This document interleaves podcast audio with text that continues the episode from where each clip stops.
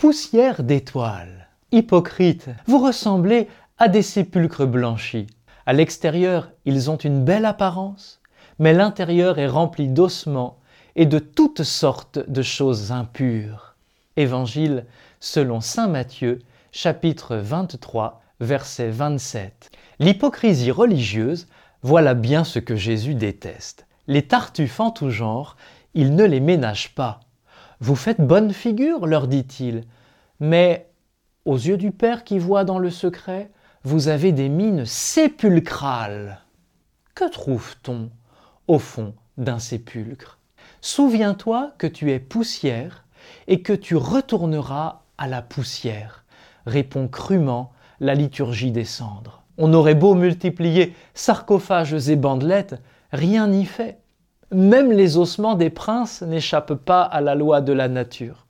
Du fringant tout en camon, malgré son masque rutilant et ses tombeaux protecteurs, on n'a retrouvé qu'une momie calcinée, relique à la fois dérisoire et inquiétante, qui inspire les amateurs de films fantastiques.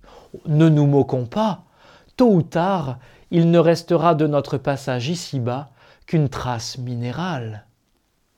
Et si cette fragilité de notre condition terrestre était aussi une chance? Et si c'était l'occasion de consentir à n'être ni la source ni la fin de notre existence?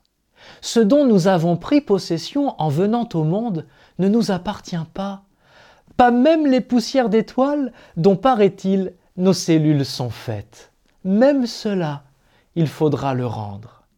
Pas pour le plaisir de se faire mal, non, quelle idée, mais pour apprendre un jour, et pourquoi pas maintenant, le langage originel du bonheur, ces mots gratuits que le Créateur murmure au commencement de notre être et qui font surgir un monde où tout est don.